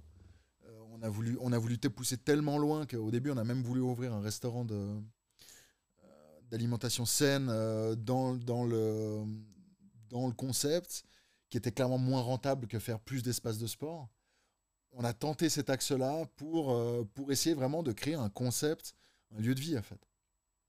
Après, il y a le Covid. Donc, euh, forcément, on a dû revoir un peu notre, notre copie. Mais euh, c'est toujours, en fait, Urban Ride est parti non pas d'une expérience professionnelle dans le milieu du sport, parce qu'on n'est pas du tout des athlètes ou on n'est pas euh, actif dans le milieu professionnel du sport, mais on est parti d'abord du constat client. C'est toi, qu'est-ce que. Pourquoi tu aimes aller dans tel endroit ou pas dans tel endroit? Qu'est-ce que tu gardes? Qu'est-ce que tu enlèves? Et en fait, on a gardé tout ce qu'on aimait garder, on a enlevé tout ce qu'on n'aimait pas. Euh, les abonnements qui se renouvellent, typiquement. Maintenant, ça commence à se démocratiser, mais nous, quand on a commencé à faire euh, le cours à l'entrée, disaient, en fait, tout le monde nous challengeait. Ah, c'est super cher. Mhm. Et je fais non, ce qui est super cher, c'est de payer quand tu vas pas. En fait. C'est, euh, mais par contre, nous, c'est un, c'est, c'est une, en fait, si tu veux, c'est un, on est obligé d'avoir un degré d'excellence qui est toujours au top, parce qu'on n'a pas le droit à l'erreur. Parce Les gens viennent pour ça, quoi, d'un côté. Ouais. Et puis surtout, c'est, euh, moi, je t'ai pas vendu un abonnement d'une année. Je t'ai vendu une entrée. Donc, si cette fois-là, c'est pas bien, T'en la deuxième fois, tu deuxième, reviens quoi, pas. ouais. Exactement. Donc, on est obligé que ça soit toujours bien. Donc, euh, on se met à risque comme ça, mais nous, on y croit. Et, euh, Et vous avez ouvert le deuxième, donc euh, On est, on a, ouais, là, genre, je pense que quand récemment, la- non quand la, donc, quand la vidéo sera publiée, probablement, ça sera ouvert. Ah, voilà, on Ouais. peut dire, ça a été ouvert alors. Exactement. Donc oui, on a d'abord ouvert sur la rive gauche de Genève, et là, on va ouvrir sur la rive droite, donc au Paquis, on augmente même la, notre offre, en fait. Euh, d'abord, on faisait que du, du cycling, du indoor cycling, et là, maintenant, on va venir intégrer un autre sport. Et, euh, surprise. Peut-être si vous allez sur le site, vous allez voir. Peut-être que si vous allez sur le site, vous verrez. Tu dis juste un point, parce que pour moi, c'était un truc, euh, ça- je sors un peu du sujet, mais que, j'avais vraiment envie de savoir, c'est, Ouais. tu dis on, on, on à chaque fois, parce que vous êtes plusieurs. Euh, Urban Ride, vous êtes 5, si je dis pas de bêtises, 4. Urban Ride, on est 4. 4. Et euh, Gary, vous êtes 4, 5 aussi. Enfin, une grande équipe. On est 5. fondateur, hein, je dis cofondateur. Ouais. C'est chaque fois des gros groupes de cofondateurs. hein. Euh, alors aujourd'hui, je dirais, tu connais que ça, parce que tu as fait ces deux trucs avec chaque fois des 4-5 personnes, donc tu vas pas pouvoir comparer à autre chose, mais euh, c'est quoi le, le, le positif d'être quatre cofondateurs et c'est quoi le négatif d'être quatre? Parce que déjà deux, c'est galère, j'ai l'impression des fois. Euh, donc quatre, c'est quoi le, ça, ça donne quoi? Euh, Jusqu'à là, on n'a pas eu trop de, de moments difficiles du fait qu'on était nombreux. Ok. Euh, on a monté, enfin des deux côtés, en tout cas, les équipes ont été montées au feeling, aux skills des uns et des autres. Et euh, parce que je pars du, du principe déjà que tu peux avoir la meilleure idée du monde. euh, si l'opérationnel derrière est pourri, en fait, tu n'y arriveras jamais. Donc, euh, donc c'est pour ça que typiquement, bah, tu prends Urban Ride, on a des skills qui sont complètement différentes mais complémentaires. Et grâce à ça, on a réussi à monter Urban Ride avec quasiment pas d'argent, avec très peu de temps, dans un business qu'on connaissait pas. Euh, parce qu'on était là à se tirer. Et en fait, le, le- le but de ton équipe, c'est que quand on a un qui est vraiment au fond du bac, bah, il y a les autres, autres qui qui vont remonter. Et on est passé par des phases mais, euh, de, de déprime professionnelle incroyables avec Urban Ride. Je pense qu'avec Garis, on va, on va y passer aussi. Ça fait partie du process de l'entrepreneur, hein, de toute façon. Mais, euh, grâce à ça, on a réussi à ouvrir Urban Ride et on a surtout réussi à en ouvrir un deuxième. J'espère qu'on pourra aller encore plus loin. Mais euh, si j'avais ouvert tout seul, j'aurais jamais ouvert le premier. Jamais. Et on avait été pitché Urban Ride chez un business angel avant d'ouvrir. Et euh, je me rappelle, on était un peu euh, naïf et on est arrivé avec nos BP qui étaient super bien faits. euh, C'était génial et tout ça. On, avait des étoiles dans les yeux. Et, et le mec nous a dit quand même, on était au tout début. Il a dit Ouais, c'est super l'idée. Revenez dans un an parce que là, vous n'êtes pas mûr de toute façon. Donc, déjà, coup de massue sur la tête parce que tu dis Ok, de toute façon, avant un an, il se passe rien. Enfin, parce que c'est tous les entrepreneurs nous disaient si tu n'as pas mûri, en tout cas, ton projet un an, tu concrètement, tu iras nulle part. Et euh, nous, on les prenait de haut. Et en fait, déjà, c'est vrai, clairement, parce qu'on a mis un an quand même à le faire. Euh, par contre, un truc qui nous a vachement euh, réjoui, c'est euh, il nous a dit voilà, euh, je constate que vous avez aucune expérience là-dedans. C'est votre première boîte. Vous n'avez jamais rien fait d'autre que travailler en banque, dans la finance. Par contre, vous avez une équipe. Et moi, si je devais investir chez vous, bah, je viendrais pas pour l'idée, pas pour euh, ce que vous m'avez raconté, mais je viendrais pour l'équipe en fait. Et je pense que c'est ça ta grande force. Moi, j'ai toujours été un team player. Donc, euh, si tu as une équipe, tu peux aller où tu veux. en fait. C'est pour ça que j'y crois euh, dur comme fer.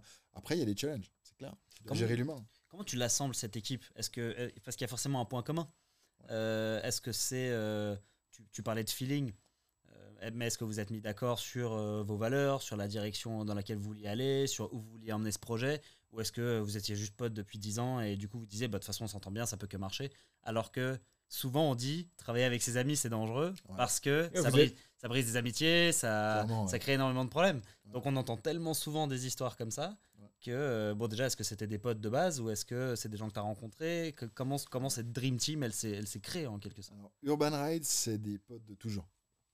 Vous êtes le bon exemple de ce qu'on dit qu'il Faut faut pas- pas, faire. Bon, voilà. pour l'instant, vous êtes le bon exemple. J'espère. Je vous souhaite tout le. Ouais. Je vous souhaite que ça continue, mais dans l'idée, c'est on dit toujours il faut pas le faire et vous vous l'avez fait et ça. Pour l'instant, c'est Ça fonctionne. fonctionne plutôt bien. Euh, c'est c'est tous des potes d'enfance, mais des vieux potes, hein, vraiment. Mhm. Et euh, l'équipe, c'est en fait, si tu veux, elle s'est constituée au fur et à mesure. C'est euh, c'est pas qu'on s'est dit, ok, euh, les quatre un jour, euh, génial, on va faire un cycling studio. Mhm. Non, t'as même pas idée par les, stades par lesquels on est passé avant d'arriver à Urban Ride, le produit final. C'est pour ça que D'ailleurs, il avait raison, ce business engine, de me dire euh, minimum une année de réflexion, parce qu'autrement, tu n'y arrives pas. Euh, donc, l'idée de toute, toute base, c'est moi qui l'ai eue. C'est pas pour faire l'arrogant, parce qu'on est en train de me filmer. hein. C'est- alors l'idée de base, c'est moi qui Bon, moi ai Les autres, fait. ils ont pas fait grand chose. On va dire, On va ouais, d'ailleurs donner leur nom après, mais ils vrai ont pas foutu grand Ah, ils chose. sont sympas, mais voilà. non, mais je dis ça, je me permets de dire ça parce que ce que je vais dire par la suite, ça va, ça va, ça va- ça va calmer tout le monde. Euh, j'ai eu une idée de base parce que moi j'étais dans une, une étape de la vie qui était euh, une transition, que je passais de la finance à l'immobilier. Je voulais de l'entrepreneuriat aussi, et c'est à ce moment-là où j'ai commencé à avoir euh, des réflexions à ce, sujet-là. Et, euh, et en fait, j'ai eu l'idée d'Urban Ride par rapport à un manque. Ce que je te disais, par exemple, j'allais au fitness pour faire euh, du cycling et, en fait, ça me saoulait de payer un abonnement juste pour faire mon cycling. Et c'était à une heure donnée. Il y en avait que un par jour. Si je pouvais pas y aller, ben, j'avais raté mon cours. Et puis en fait, je me suis dit, bah, en fait, ça serait génial d'avoir un endroit où je peux faire indoor cycling quand je veux, euh, où je fais que ça. Comme toujours, bah, tu tapes ça sur Internet et puis tu te dis, ouais, en fait, je suis pas le seul à pensé à ça. tu vois. Donc, euh, donc on, a, on a commencé à creuser. Moi, j'ai commencé tout seul en fait, à avoir un peu une idée comme ça. Je me suis assis à table avec un des trois autres, mais par hasard en fait, comme ça. Parce que d'abord, c'était juste un truc qui germe. C'est moi, je crois pas à l'idée qui arrive. euh, Eureka, j'ai trouvé le truc, je vais me faire des millions, euh, génial. euh, J'y crois pas du tout en fait. C'est juste, c'est tu pars d'un problème, c'est comment tu vas réussir à trouver la solution à ton problème. Mhm. D'ailleurs, je crois qu'il y a, y des, euh, il y a- pas mal de- d'enseignants qui disent ça à leurs élèves, de dire, de prendre des cahiers et dire chaque fois que tu as un problème, tu inscris en fait le problème que tu as. Et en fait, dans tous les problèmes que tu as, T'as une boîte à 10 millions. bah, en Je fait, suis sûr, non, mais c'est un vachement bon. Je suis sûr que sur t'en as une. quoi. 200 problèmes, peut-être, tu en as un que tu peux résoudre sur un truc que tout le monde a. Et euh, en fait, tu peux en fait solutionner le problème pour euh, la moitié de la planète, Je peut-être. complètement retenir cette technique-là. Je la connaissais pas. Je trouve ça Ouais. génial. Mais alors, tu sais que moi, c'est j'ai essayé de la. C'est un vachement bon truc. J'ai essayé de le faire et c'est vachement difficile en fait. Parce que il faut changer ton. Sais, on se Ouais, plaint tout le temps. T'es là. tu- Ah, mais ça, ça marche pas bien. Puis après, tu passes à autre chose. T'es là, attends. Il faut Le se choper en fait au moment où tu le fais. De se dire Ah, mais là, je me suis plaint parce que, je sais pas moi. La file d'attente, elle est trop longue pour ce truc. Mais donc, il y a une opportunité et c'est Mhm. super dur de le faire. Et Et c'est vachement dur de le faire sur la longueur en fait. Ouais, et, et à l'inverse. Tu sais, il y a des moments où tu dis Ah, j'aimerais bien trouver une idée pour une nouvelle boîte. Quel est un problème que j'aimerais bien rien. résoudre Et t'en as Jamais jours. ouais. aucune idée qui te vient. Non, c'est pour ça. Zéro. Donc tu vachement tu de tes ça. problèmes à toi. Et après, normalement, tu tries en fonction de est-ce que c'est un problème que toi seul as Ouais. Euh, Ce ou- qui est assez rare pour ce finir. qui est assez rare. ouais. Ouais, Ou est-ce que c'est un problème qui est global. Et du coup, bah, là, tu vas commencer à réfléchir à des solutions. En fait, c'est venu de là. C'est venu de là. Et euh, j'avais un problème. Et je me suis rendu compte, mais en fait, j'ai l'impression qu'il y a pas mal de monde qui a le même constat que ça, que moi. C'est parce qu'en en fait, on a fait des trucs de marché, on a vu euh, la, la- demande qu'il y avait pour ces, ces services-là. Et, euh, et après, bah, en fait, l'équipe, elle s'est formée un peu naturellement. C'est-à-dire qu'on a, on a, j'ai commencé à en discuter avec un des premiers associés euh, qui, qui avait certaines skills. Moi, j'en avais d'autres. Euh, après, on a vite arrivé au constat que, bah, en fait, on avait besoin d'autres skills, d'autres personnes. Et on s'est dit, bah, on va pas aller chercher très loin, en fait. On va juste prendre notre noyau dur. Et, euh, et on a pris la personne qui a, dont on avait besoin. Et, et en fait, l'équipe s'est montée comme ça. Et euh, c'est vrai qu'on a mis complètement de côté le concept de surtout ne t'associe jamais avec tes amis. Mhm. Mais jusqu'à maintenant, en tout cas, ça, ça tient et ça, ouais, ça progresse. Quoi. Donc on est ultra content. C'est génial. Et puis, euh, et puis surtout, on a passé au-delà au-delà du Covid.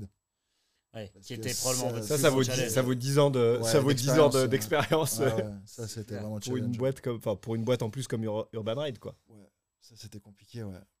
Euh, parce qu'on parle souvent des, euh, des restos qu'on morflait, des bars, euh, tout ça. Mais on parle pas beaucoup euh, des théâtres, des cinémas et des centres de sport. Euh, c'est quand même nous qui sommes restés le, fermés le plus longtemps. Ah ouais? Ouais. Bah, nous, on pouvait, nous, on pouvait pas faire de vente à l'emporter. Hein. T'avais aucun moyen de. Bah non, tu peux pas. euh, Oui, alors on a essayé. Vous avez- en gros, c'était fermé, fermé. Maintenant, on a l'impression que c'était il y a longtemps, mais Ouais. c'était quoi? C'était fermé, fer- Urban Ah bon Ride. Vous avez fermé, hop, clé, Complet. merci, au revoir. Ouais, fermé Pendant complet pendant un an et demi presque. Quoi.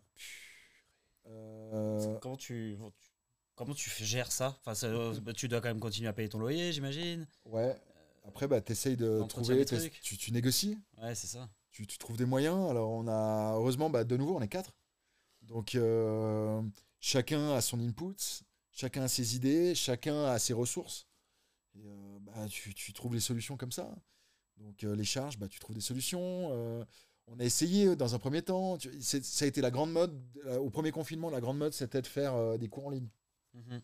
Génial, les trois premières semaines, tout le monde était à fond, tout le monde était chez soi.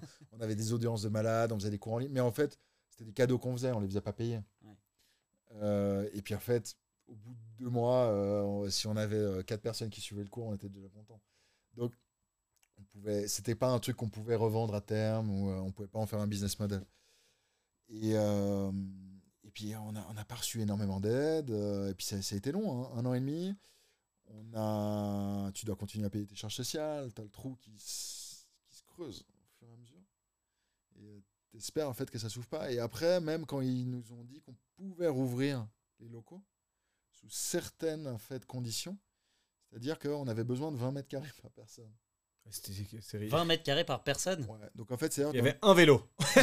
Ah, le coach, ouais, c'est tout. ça. Dans notre salle de sport, en fait, on pouvait accueillir 4 clients par cours. Donc autant te dire. Et autrement, si on voulait amener tout le monde, parce que Ça nous, te coûtait plus cher de rester ouvert en fait, Ouais, parce que tu devais payer, je sais pas moi, ton coach, ton. Les charges. Ouais. Mais t'avais le droit, de, t'avais le droit de, de Alors, fermer ou t'étais forcé de rester d'ouvrir du coup? Non, bah en fait, c'est une discussion que tu as avec ton propriétaire. Après, c'est Ouais. surtout ça. Mais euh, donc, c'était où tu ouvrais avec 4 personnes sans masque, ou autrement, on ouvrait avec la, la capacité complète, mais tout le monde avec le masque. Et en fait, le problème, c'est que moi, si je fais un cours de bike avec le masque, je pense qu'à la fin du cours, j'ai 5 ou 7 malaises. Ouais, c'est, c'est clair. Alors, ouais, on a les centres, on a le centre qui est pas loin de l'hôpital, mais c'est pas le but non plus. Quoi. T'as un petit tunnel qui va directement, Ouais, directement à on l'hosto. on a le On a brancard. installé Un un. petit brancard. Pas mal. C'est bien, ouais. C'est bien. Donc, euh, donc non, je pense, et puis ça a été challenge pour euh, justement pour les centres de sport. Moi, je vois mon, mon frère est, est chanteur d'opéra. Euh, Ah ouais Ils ont perdu énormément d'argent euh, sur plein de productions aussi, parce qu'ils produisent aussi des, des, euh, des spectacles. C'est euh, le milieu de l'art, il a, il a morflé d'une manière mais stratosphérique. Mm. Et c'est vrai que, en fait, tu as, un, un groupement très fort en Suisse des restaurateurs et des, et des bars. Du coup, c'est clair que, heureusement pour eux, hein, j'ai envie de dire, euh, ils ont fait beaucoup de bruit et tout ça, mais c'est vrai qu'on a tendance à oublier en fait d'autres business qui ont, qui ont pâti énormément de cette période-là. Ouais, puis vous, vous- vous- enfin, d'une certaine manière, vous le, vous le payez encore, vous vous relevez encore maintenant. Tu vois, si tu n'avais pas eu cette coupure d'un an et demi, enfin une coupure d'un an et demi, c'est pas juste un an et demi, puis après il y a tout qui est rose, hein, c'est que tu la payes pendant. Enfin, l'impact, il est, il est sur, je- j'en sais rien, tu sais mieux que moi, mais il est sur X années derrière, tu vois. C'est faut. Bah là, on arrive gentiment de nouveau à nos chiffres de 2019. tu vois. Ouais, donc On, tu a- vois, il faut. on est fin 2023. hein. Ouais, faut, faut t'accrocher. En fait, t'as l'année et demie où hein. tu dois tenir, d'accord, mais après t'as encore les deux ans d'après où tu dois t'accrocher Exactement. ouais. pour pouvoir pousser le truc, quoi. Ouais, puis il y a le trou que tu as creusé derrière, que tu dois combler. euh, Il y a toutes ces choses-là. hein. Donc, euh, donc, ouais, c'est challenge. Mais au moins, tu apprends. C'est dans les périodes de crise, normalement, où tu apprends le plus. C'est là où tu as les opportunités aussi. On en a eu des belles. Euh, on les a saisies au vol. Et puis, c'est comme ça que bah, on arrive à ouvrir maintenant Mhm. là, euh, le deuxième. Euh, contrairement à d'autres bah, qui n'ont pas pu, ou qui ont dû fermer, ou qui ont perdu encore plus que nous.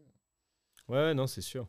Bon, vous, vous avez quand même construit. Moi, j'ai toujours, j'avais souvent une discussion avec un de tes cofondateurs, Marc, euh, justement, où, euh, parce qu'on parlait marketing et tout, il me dit, eh ben, écoute, euh, pour nous, honnêtement, euh, pour l'instant, on n'est pas les bons clients parce que on n'a pas besoin, quoi.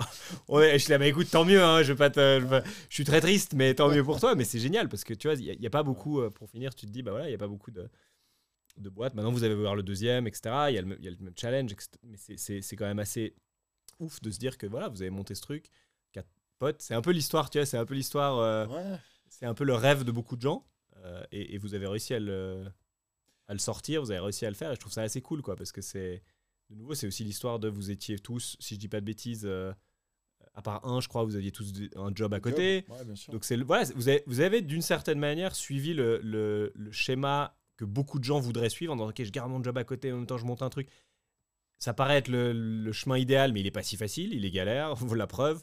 Euh, mais voilà, vous avez réussi à le faire et je trouve ça assez cool d'un côté. C'est une belle, pour moi c'est une belle histoire dans l'écosystème euh, suisse roman. Je trouve que c'est une belle histoire de- d'entrepreneuriat. euh, C'est super valorisant ouais. à terme te dire ok on a réussi à monter ça. Ouais. Euh, C'est vrai que quand on a réceptionné le nouveau local qui est flambant neuf, qui est incroyable, bah, on était là les quatre où tu allumes la musique dans ta nouvelle salle, où tu as le système son qui est fou, les lights qui sont incroyables, bah, tu es là et puis en fait tu te regardes tous en Petite larme quand même ou pas Puis ouais, t'es- Moi je crois que t'es j'aurais, franchement j'aurais une petite larme. Moi j'avoue j'aurais peut-être t'es une petite larme. euh, sentiment de Rien que tu me l'expliques là, tu me le dis, j'ai un peu le J'ai un peu- tu sais, tu Ouais, te regardes. ouais. T'es là, les gars, on, l'a, fait. On l'a fait, on est là. En fait, Ouais, je trouve ça assez stylé. Autant le premier, c'était déjà ultra challenge à le faire, autant le deuxième était aussi compliqué à sortir. Et, euh, bien, sans parler même du Covid, mais c'est ouais. Donc tu es là et euh, c'est ces moments dans la vie en fait où même on parlait de voyage un peu plus tôt. euh, c'est euh, ouais, ces moments où il se passe des choses vraiment dans ta vie où tu es là, ouais, ok. C'est vraiment euh, ça te prend au trip quoi. Et, euh, on est ultra fiers de ce qu'on a fait, c'est clair. Mais moi, quand j'ai des, j'ai des, personnes que je connais ou des amis qui me disent Ah, mais c'est génial, moi j'ai envie de faire la même chose, euh, euh, moi aussi je vais monter un petit truc à côté. Ah, c'était pas un petit truc à côté. hein. Ouais, c'est ça, on se rend pas compte euh, de, de, de, de l'effort et de la. Ouais, au niveau perso, au niveau financier, au niveau. euh, les nuits blanches, on en a fait. hein. Parce que surtout quand tu as un job à côté Bah ouais, et tu ça, comptes truc, sur ton tu job fais pas- pour, pour, financer le- ton projet, euh, ouais, c'est, euh, mais tu le fais avec entrain, tu le fais avec plaisir parce que tu es juste motivé par euh, quelque chose que tu n'as jamais connu. Non, puis de nouveau, je pense que même si vous aviez pas réussi, c'est ça aussi qu'il faut pas oublier. C'est, enfin, ça aurait été moins cool pour vous, mais sur le principe, c'est pas grave. Tu vois, vous auriez vécu un truc de ouf Ouais. où tu as créé un truc, tu as essayé de créer un truc. Est-ce que le Covid vous aurait, tu vois, tu survis pas le Covid, bah ça arrive quoi. C'est pas grave, tu vois. C'est Ah pas pour autant que vous avez pas créé un truc de fou. Il s'est passé des choses que vous, con- tu les contrôles pas quoi. Ouais. Et pour finir, bah, il- la finalité est entre guillemets négative, mais tout ce que tu as construit avant, c'est juste incroyable. Tu vois, il y a aussi ça à prendre en compte. Bah, après, en Suisse, euh, le problème qu'on a, c'est que c'est qu'on n'aime pas trop l'échec. Mais c'est ouais, alors on a, on c'est a, tout eu- on a problème. eu toutes Ouais, des c'est le- discussions. C'est euh, le- un énorme. Mais c'est ça, mais c'est ce qu'on essaie. Enfin, essaie de changer. C'est pas moi qui vais le changer, mais dans l'idée de dire, mais tu vois, même ça, en fait, ça aurait pas été grave. ça- Vous avez créé un truc de fou ça va quand même. venir. On, a, on, a toujours, on dit toujours on a 10 ans de retard sur les Ouais. États-Unis. Donc j'espère qu'à un moment Un jour, donné, on va y arriver. on y arrivera et puis que bah, la nouvelle génération, ils auront moins de peine à se lancer. Mhm. Euh, Bah, Parce qu'il n'y a pas grand chose qui encourage l'entrepreneuriat en Suisse. hein. Rien du tout. Rien du tout. Enfin, rien du tout. Oui, il y a des organismes qui poussent un petit peu, mais c'est très compliqué. Nous-mêmes, euh, on, a essayé euh, d'y avoir accès et franchement, c'était quasiment impossible. Donc, on, va dire Urban Line, non, on l'a lancé avec euh, nos petits moyens. Et encore, lancer un fitness, c'est euh, lourd en structure, en fait. Je sais pas si, si vous avez déjà fait des travaux chez vous, mais déjà, quand tu dois rénover ta salle de bain, c'est déjà galère. Donc imagine faire 12 salles de bain d'un coup, alors que tu n'as jamais fait de travaux de ta vie. Enfin, c'est juste le- le sommet de l'iceberg. Mais quand déjà de la peine à planter un tableau. Donc. tu- Ouais, voilà. pas à moi qu'il faut demander. Mais... Donc c'est toutes ces contraintes-là, toutes ces choses-là. Donc euh, ça, c'est juste euh, déjà construire ton fitness.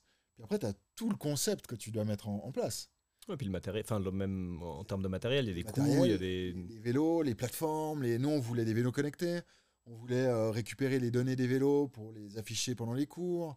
On voulait un certain style de cours. On voulait, euh, on voulait que tu puisses aussi que ce soit un peu plus 2.0, c'est-à-dire que tu puisses quand même euh, booker ton cours depuis l'app, que tu puisses choisir ton vélo, euh, tu choisis tel parce qu'il y a des gens qui aiment bien être derrière, d'autres devant, euh, euh, que tu puisses choisir ton coach. Toutes ces choses-là, ça paraît bête aujourd'hui. Ouais, mais c'est énorme cinq comme ans réflexion sont- derrière. Cinq ans se sont passés. Maintenant, il y a plein de fitness qui font ça. Mais nous, quand on a créé Urban Ride, tu allais dans n'importe quel fitness, tu avais bien le coach qui voulait te donner, tu prenais le vélo qui restait, et puis, puis voilà. hein. Euh, donc, on a répondu en fait à une demande à cette époque-là. Et euh, bah, maintenant, avec le nouveau, euh, si vous êtes sur site, vous verrez euh, ce qu'on fait. Je pense qu'on répond à une nouvelle demande. Mais donc, c'était challenge, c'est clair. Et qu'est-ce que tu dirais à quelqu'un aujourd'hui qui a envie lui-même de se lancer dans l'entrepreneuriat? C'est quoi les conseils que tu pourrais lui donner Surtout, vas-y euh, pas, fais-le pas. Surtout, reste là où tu es, Mais cours. Cela dit, c'est c'est drôle que tu dis ça parce que Jensen euh, Wang, le fondateur de, de Nvidia, Nvidia, tu l'as vu, le- il est euh, incroyable. le- L'interview sur Acquire, est incroyable. Et euh, justement, je l'ai écouté en entier. Excellente interview si vous voulez l'écouter, elle est top. Et la question, c'est justement si tu, euh, Tu devais tu, refaire. tu devais tout refaire, tu ferais comment? Puis je le ferais pas. Je le referai pas. Ouais, ouais. Est-ce que Alors, je suis pas, au- je, suis- je suis pas au même niveau que lui, hein, je, me- je me permettrai pas. Euh, non, faut le faire, mais en connaissance de cause. Euh, moi, avant l'entrepreneuriat, je faisais 15 kilos de moins. Euh, J'avais beaucoup plus de bon cheveux. Hein, c'est juste ça, faut être prêt à ce genre de truc. Quoi. Euh, Faut avoir Ouais, faut, faut pouvoir encaisser. hein. C'est euh, au- au-delà de- juste du fait, faut pouvoir encaisser les heures que tu vas faire, mais la pression sociale que tu vas avoir aussi, parce que pendant quelques années, tu vas peut-être pas super bien gagner ta vie. Euh, ça, ça peut être très compliqué sur plein d'aspects euh, perso et professionnels. Donc, faut juste se préparer quand même à ça. Après, si tu y arrives, la finalité est incroyable. Comme on disait, tu avais les, les, la- la- la- la- les goosebumps Ouais. euh, juste avant. Bah, c'est ça, en fait. Donc, tu peux avoir ce feeling-là à terme. Mais il faut, faut faire le voyage, quoi. Il Ouais. faut faire le voyage. Pour, euh, pour terminer, dernière question, c'est un peu la question tradition euh, qu'on pose à chaque fois à la fin euh, aux différents invités. C'est euh, selon toi, qu'est-ce qu'il faut pour, pour construire ou pour avoir une, une belle vie? C'est quoi la, le secret? Le secret. Euh, depuis que je me suis lancé dans plusieurs aventures entrepreneuriales, pendant longtemps j'ai cru que c'était l'argent. Aujourd'hui, c'est fait, l'argent pour moi, il est accessoire. Euh, tout ce que je fais, je l'ai jamais fait pour l'argent. En fait. Urban Ride, je l'ai fait parce que j'étais passionné par ce qu'on faisait et parce qu'on avait envie de le faire. Gary, je le fais parce que je suis passionné d'immobilier et puis euh, j'ai envie de monter un business. Euh, pour moi, la réussite, c'est quand même être confortable dans ta vie, mais sans gagner forcément des millions. Et, et juste le fait d'avoir de la crédibilité en ce que tu fais. C'est juste ça. Donc, ouais, c'est plutôt ma vision de la chose, en fait. C'est juste être respecté dans ce que tu fais, d'avoir de la crédibilité dans ce que tu veux dire, et, euh, et puis d'aimer ce que tu fais. Franchement, si t'aimes ce que tu fais tous les matins, bah, ce sera trop cool. Donc, euh, tous les jours, je vais au bureau à Gary. euh, en fait, d'ailleurs, on n'appelle même pas le bureau, on appelle ça la maison. Donc, tu vois, c'est un bon indicateur. Donc, voilà. Vous avez, vous avez un bureau On a un bureau maison. hein. assez cool, un bureau maison. on a eu la chance de déjeuner. C'est très sympa. ouais. Je, je recommande à tout le monde, euh, pas de passer à l'improviste, mais s'ils sont invités, d'y aller. Disons que si tu les invites, je leur, donne- je leur dis, allez-y, euh, allez-y, Ah, vous allez, vous allez vous marrer. euh, Appelez-nous 5 minutes avant. On a un vous allez vous marrer. voilà.